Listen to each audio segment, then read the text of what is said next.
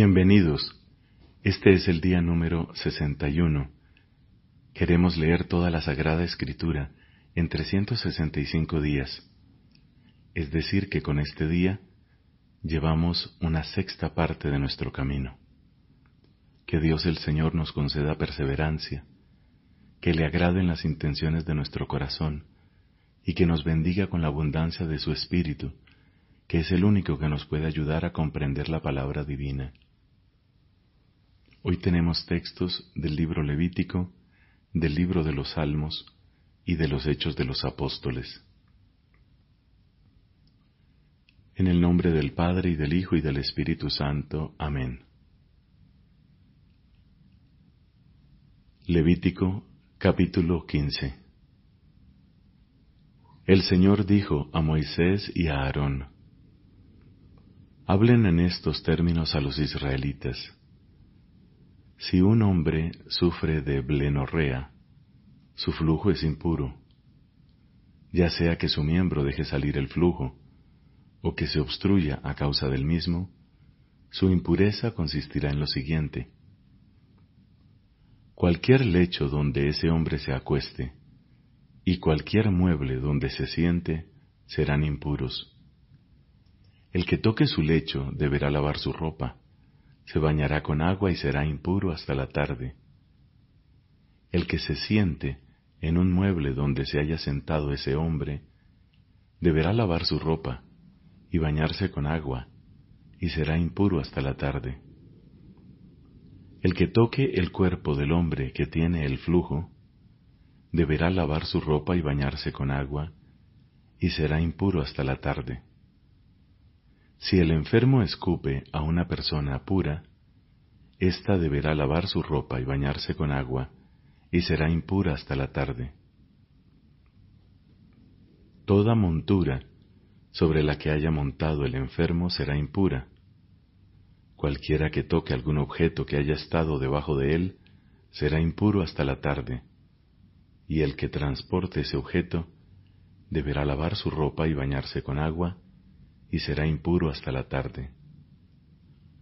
El que haya sido tocado por alguien que padece de ese flujo y no se haya lavado cuidadosamente las manos, deberá lavar su ropa y bañarse con agua, y será impuro hasta la tarde.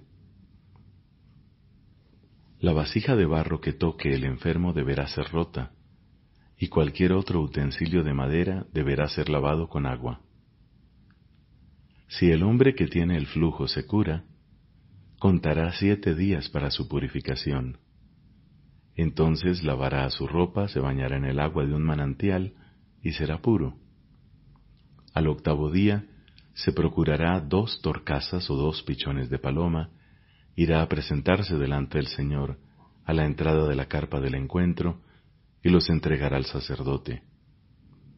Este los ofrecerá uno como sacrificio por el pecado y el otro como holocausto. De esta manera, el sacerdote practicará el rito de expiación delante del Señor en favor de ese hombre a causa de su flujo. Si un hombre tiene una eyaculación, lavará con agua todo su cuerpo y será impuro hasta la tarde. La ropa o el cuero sobre los que se haya derramado semen deberán ser lavados con agua y serán impuros hasta la tarde. Y si un hombre tiene relaciones con su mujer, los dos se bañarán con agua y serán impuros hasta la tarde. Cuando una mujer tenga su menstruación, será impura durante siete días, y el que la toque será impuro hasta la tarde. Cualquier objeto sobre el que ella se recueste o se siente mientras dure su estado de impureza, será impuro. El que toque su lecho, deberá lavar su ropa y bañarse con agua y será impuro hasta la tarde. El que toque algún mueble sobre el que ella se haya sentado, deberá lavar su ropa y bañarse con agua, y será impuro hasta la tarde. Si alguien toca un objeto que está sobre el lecho o sobre el mueble donde ella se sienta, será impuro hasta la tarde. Si un hombre se acuesta con ella, la impureza de la mujer se transmite a él, será impuro durante siete días, y cualquier lecho sobre el que se acueste será impuro. Cuando una mujer tenga un flujo de sangre durante varios días fuera del periodo menstrual, o cuando la menstruación se prolongue más de lo debido, será impura mientras dure el flujo, como lo es durante la menstruación. Todo lecho en el que se acueste y todo mueble sobre el que se siente será impuro, lo mismo que durante el periodo menstrual. El que los toque será impuro. Deberá lavar su ropa y bañarse con agua, y será impuro hasta la tarde. Una vez que cese el flujo, la mujer contará siete días y después será pura. Al octavo día, conseguirá dos torcasas o dos pichones de paloma y los presentará al sacerdote a la entrada de la carpa del encuentro. El sacerdote los ofrecerá, uno como sacrificio por el pecado y el otro como holocausto. De esta manera practicará el rito de expiación delante del Señor en favor de esa mujer a causa de la impureza de su flujo. Ustedes deberán prevenir a los israelitas sobre sus impurezas, a fin de que no mueran a causa de ellas por haber manchado mi morada, que está en medio de ellos. Este es el ritual concerniente a la persona que padece de flujo, al que tiene una eyaculación y por eso incurre en impureza, a la mujer indispuesta debido a la menstruación, al hombre o a la mujer que padecen de flujo, y al hombre que se acuesta con una mujer impura. El Señor habló a Moisés después de la muerte de los dos hijos de Aarón, que murieron al presentarse delante del Señor. Él le dijo, Ordena a tu hermano Aarón que no entre en cualquier momento en la parte del santuario que está detrás del velo, frente a la tapa que cubre el arca.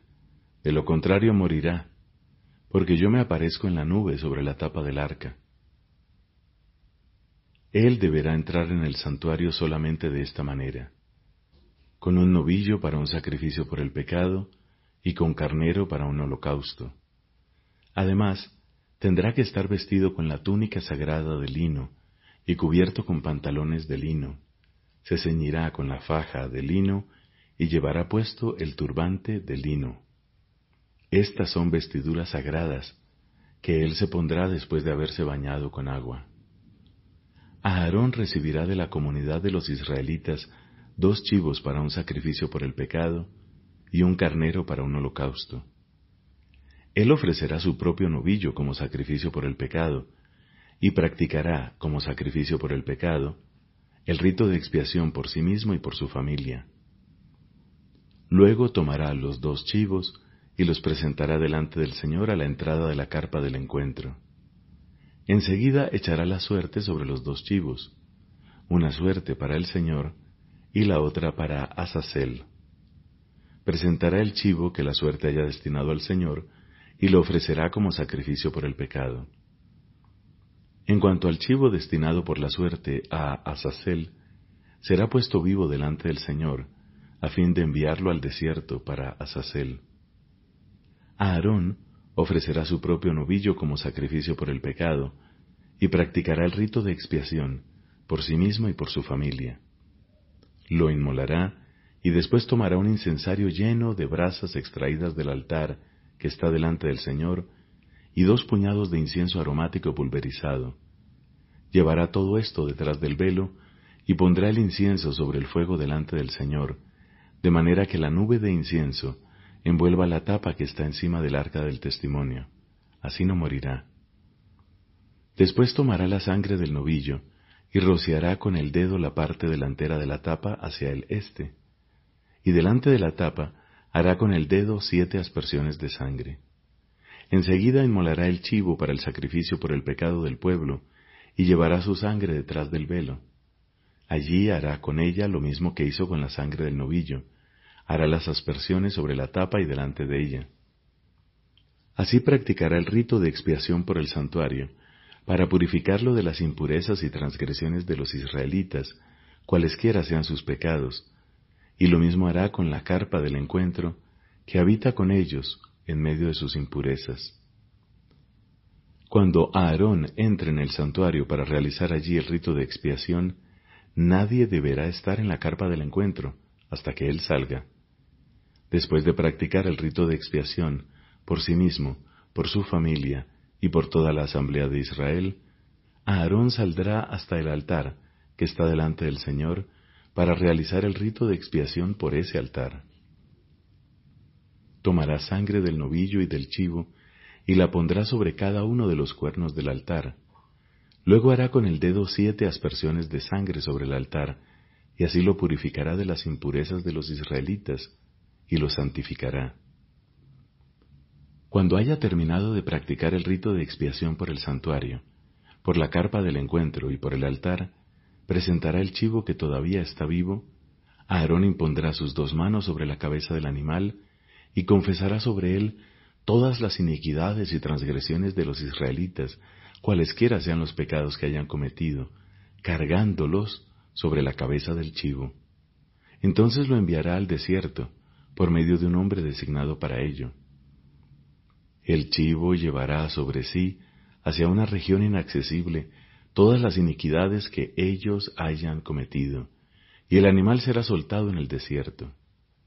Aarón entrará en la carpa del encuentro, se despojará de las vestiduras de lino que se había puesto cuando entró en el santuario y las dejará allí. Luego se lavará con agua en el recinto sagrado y se volverá a poner sus vestiduras. Enseguida saldrá para ofrecer su holocausto y el holocausto del pueblo y para practicar el rito de expiación por sí mismo y por el pueblo. Las partes grasosas de la víctima del sacrificio por el pecado las hará sobre el altar el hombre encargado de soltar al chivo para Azazel deberá lavar su ropa y bañarse con agua. Después podrá entrar de nuevo en el campamento. El novillo del sacrificio por el pecado y el chivo del sacrificio por el pecado, cuya sangre fue introducida en el santuario para el rito de expiación, serán sacados fuera del campamento, y su cuero, su carne y sus excrementos serán consumidos por el fuego. La persona que los queme deberá lavar su ropa y bañarse con agua. Después podrá entrar de nuevo en el campamento. Este será para ustedes un decreto válido para siempre. El décimo día del séptimo mes, ustedes ayunarán y se abstendrán de hacer cualquier clase de trabajo, tanto el nativo como el extranjero que resida entre ustedes. Porque ese día se practicará el rito de expiación en favor de ustedes, a fin de purificarlos de todos sus pecados así quedarán puros delante del Señor. Ese será para ustedes un día de reposo absoluto, en el que deberán ayunar.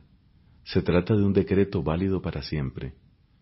El sacerdote que haya sido consagrado por la unción e investido para ejercer el sacerdocio como sucesor de su padre, realizará el rito de expiación, se pondrá las vestiduras de lino, las vestiduras sagradas, y realizará el rito de expiación por la parte más santa del santuario, por la carpa del encuentro y por el altar. Lo mismo hará por los sacerdotes y por todos los miembros de la asamblea. Este será para ustedes un decreto válido para siempre. Una vez al año se realizará el rito de expiación en favor de los israelitas por todos sus pecados. Y Moisés hizo lo que el Señor le había ordenado. Palabra de Dios. Te alabamos, Señor. Salmo número 63. Salmo de David, cuando estaba en el desierto de Judá. Oh Dios, tú eres mi Dios, yo te busco ardientemente. Mi alma tiene sed de ti, por ti suspira mi carne como tierra sedienta, reseca y sin agua. Sí, yo te contemplé en el santuario para ver tu poder y tu gloria, porque tu amor vale más que la vida, mis labios te alabarán.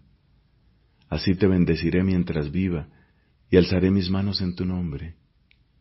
Mi alma quedará saciada como con un manjar delicioso, y mi boca te alabará con júbilo en los labios Mientras me acuerdo de ti en mi lecho y en las horas de la noche medito en ti, veo que has sido mi ayuda y soy feliz a la sombra de tus alas. Mi alma está unida a ti, tu mano me sostiene. que caigan en lo más profundo de la tierra los que buscan mi perdición, que sean pasados al filo de la espada y arrojados como presa a los chacales. Pero el rey se alegrará en Dios, y los que juran por él se gloriarán cuando se haga callar a los traidores. Padre, te da gloria a tu Hijo en el Espíritu Santo, como era en el principio, ahora y siempre, por los siglos de los siglos. Amén. Del libro de los Hechos de los Apóstoles, capítulo 4, versículos del 23 al 37. Una vez en libertad, los apóstoles regresaron a donde estaban sus hermanos y les contaron todo lo que les habían dicho los sumos sacerdotes y los ancianos. Al oírlos, todos levantaron la voz y oraron a Dios unánimemente. Señor, Tú hiciste el cielo y la tierra, el mar y todo lo que hay en ellos. Tú por medio del Espíritu Santo pusiste estas palabras en labios de nuestro Padre David, tu servidor. ¿Por qué se amotinan las naciones y los pueblos hacen vanos proyectos? Los reyes de la tierra se rebelaron y los príncipes se aliaron contra el Señor y contra su ungido. Porque realmente se aliaron en esta ciudad Herodes y Poncio Pilato, con las naciones paganas y los pueblos de Israel, contra tu santo servidor Jesús, a quien tú has ungido. Así ellos cumplieron todo lo que tu poder y tu sabiduría habían determinado de antemano. Ahora, Señor, mira sus amenazas y permite a tus servidores anunciar tu palabra con toda libertad. Extiende tu mano para que se realicen curaciones, signos y prodigios en el nombre de tu santo servidor Jesús. Cuando terminaron de orar, tembló el lugar donde estaban reunidos. todos quedaron llenos del Espíritu Santo y anunciaban decididamente la palabra de Dios. La multitud de los creyentes tenía un solo corazón y una sola alma. Nadie consideraba sus bienes como propios, sino que todo era común entre todos. Los apóstoles daban testimonio con mucho poder de la resurrección del Señor Jesús, y gozaban de gran estima. Ninguno padecía necesidad, porque todos los que poseían tierras o casas las vendían y ponían el dinero a disposición de los apóstoles, para que se distribuyera a cada uno según sus necesidades.